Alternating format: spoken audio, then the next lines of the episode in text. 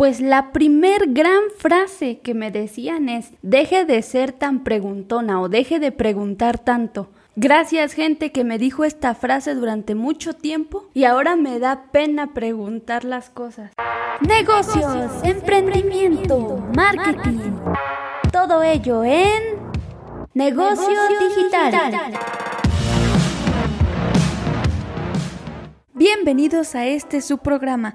Ya como lo acabamos de ver, hoy vamos a hablar sobre aquellas frases que en vez de animarte te desaniman y te echan a perder durante la vida. Así que la primera es cuando te dicen, deje de preguntar tanto, ¿para qué quieres saber tanto? Desde pequeños siempre fuimos muy preguntones porque queríamos explorar lo que veíamos, queríamos conocer todavía más allá de lo que estaba presente. Y cuando preguntábamos qué significaba esto, cómo se llamaba, pues simplemente decían, no, no pregunte o para qué quieres saber. Y yo creo que eso nos afecta a lo largo del tiempo porque cuando las personas empezamos a crecer, nos vamos formando esta idea errónea de que preguntar es malo. Pero después llegamos a un punto donde las personas te piden tu opinión o piden que pues preguntes. Como por ejemplo el típico maestro que te dice, ¿entendieron la clase? ¿Entendieron todo? ¿Tienen dudas o preguntas?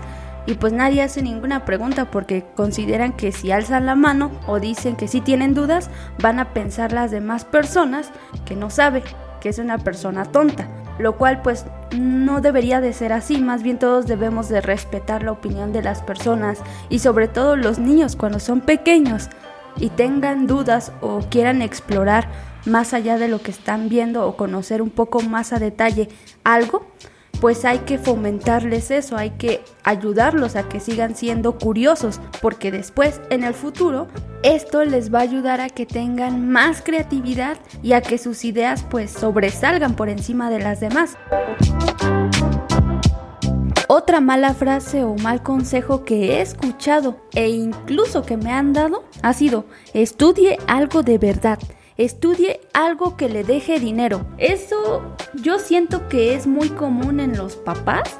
Cuando tú les presentas, ah, me gusta el diseño y quiero ser diseñador gráfico, o me gusta el arte y quiero ser, o estudiar en bellas artes. Y los papás dicen, ¿qué? Eso no te va a dar de comer, eso te va a hacer morir de hambre. Yo siento que ese es un error porque actualmente los negocios más exitosos son aquellos donde tú mezclas lo tradicional con la tecnología y creas proyectos increíbles, ya sea que utilices el arte que tú creas y lo subes a las redes sociales, en este caso a Instagram, y si te avivas o eres listillo o listilla, puedes monetizar tus redes sociales solamente por andar haciendo lo que más te gusta. No digo que no estudien, solamente digo que si realmente les les gusta hacer algo y lo hacen muy bien, pueden dedicarse a eso, sí pueden monetizar ese tipo de, de trabajos, porque actualmente con el Internet casi todo es posible. Uno tiene que ser inteligente para saber aprovechar las oportunidades y para saber también monetizar nuestro trabajo,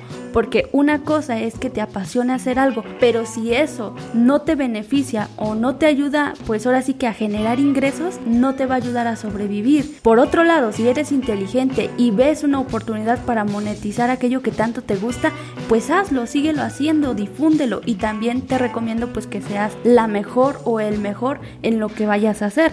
Así que yo siento que esa frase de estudia algo de verdad o algo que le deje dinero ya no va en esta época. Otra mala frase que he escuchado y que va muy de la mano con la que acabamos de escuchar hace rato es la de busque un empleo que le dé estabilidad. Como ya lo acababa de mencionar hace un momento, si tú tienes una pasión y consideras que eso es algo que se pueda monetizar o que puedas generar ingresos a través de ello, ¿por qué buscar un empleo? ¿Por qué ser un empleado? ¿Por qué no mejor te autoempleas o creas tu propio negocio y mejor le das empleo a otras personas? Por lo tanto, si alguien alguna vez te dice busca un empleo de verdad, te lo dicen las personas que tienen una visión muy pequeña. En el mundo en el que actualmente estamos, hay que pensar ya más a futuro, hay que pensar en no depender solamente de una fuente de ingresos, hay que generar nosotros las oportunidades, porque la situación, si antes era difícil, ahorita está mucho más difícil. Por lo tanto, sí hay que ser inteligentes, hay que saber utilizar la tecnología y aprovechar toda ella para crear negocios inteligentes que no solamente nos ayuden a sobrevivir, También que nos ayuden a tener éxito en la vida. ¿Quién no quiere éxito? La verdad. Otro mal consejo o mala frase es cuando tú estás bien inspirado haciendo algo o tienes ideas bien padres y se las cuentas ya sea a un amigo, a un familiar. Ojo, más pasa con los familiares. Y el familiar de repente te dice, ah, sí, pero no va a funcionar. Creo que si alguien te dice no va a funcionar, ya no le cuentes tus planes, ya no le cuentes tus ideas porque ese pesimismo, esa negatividad es gratis ahí donde sea y nosotros no necesitamos eso. Por lo tanto, si alguien te dice eso, mejor aléjate y tú sigue creyendo en ti. Porque al final de cuentas, no vas a saber si la idea o el proyecto que tienes en mente realmente funciona si nunca lo has intentado. Con el tiempo vas a tener gente o quizás ya la tengas, personas que ya desde un principio creen en ti y te apoyan, así que no te desanimes. Tienes un proyecto, tienes una buena idea, hazlo. ¿Qué es lo peor que pueda pasar? ¿Que no funcione? Pues solamente lo vuelves a intentar.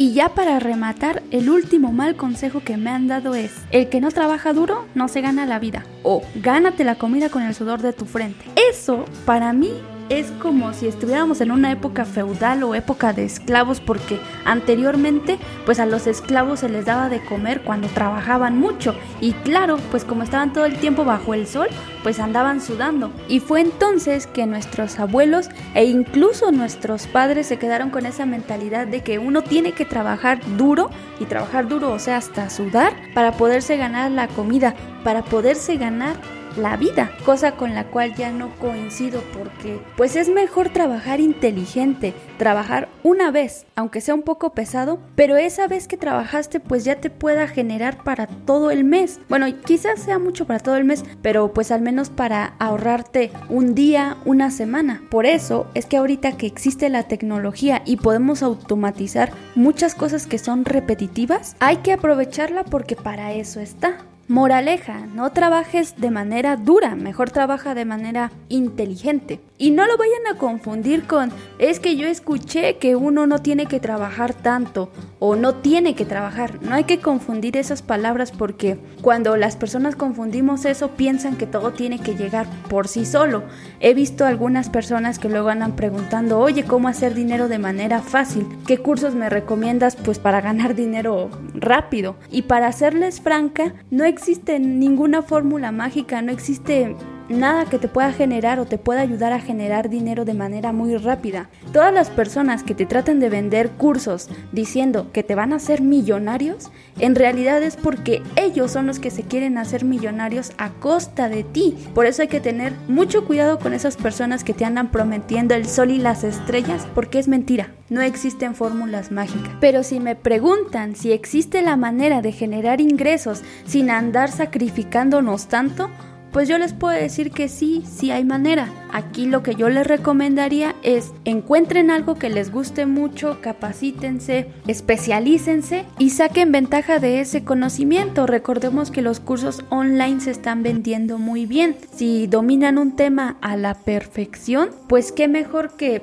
digitalizarlo y andarlo monetizando. Bueno, esa es solamente una idea. Existen muchísimas y la verdad es que depende mucho de la imaginación de cada persona. Les he dicho anteriormente, busquen un y busquen la solución de ese problema para que ustedes puedan crear un negocio o pueden meterse mucho a la parte de desarrollo web, a la parte de programación y ustedes mismos andar creando tanto programas, software, aplicaciones que con el tiempo puedan venderlas. Y esto ha sido todo del programa de hoy. Quiero decirles que este fue el último capítulo de la segunda temporada. Ya viene la tercera temporada y la intención es seguir mejorando. Igual si ustedes quieren aportar algunas ideas opiniones o hacer colaboraciones, pueden seguirme en arroba sober. Ahí tengo el Instagram y Facebook donde pueden dejarme sus opiniones, comentarios, sugerencias, críticas. Todo es bienvenido. Bueno, pues eso sería todo, así que espero que todos se encuentren muy bien.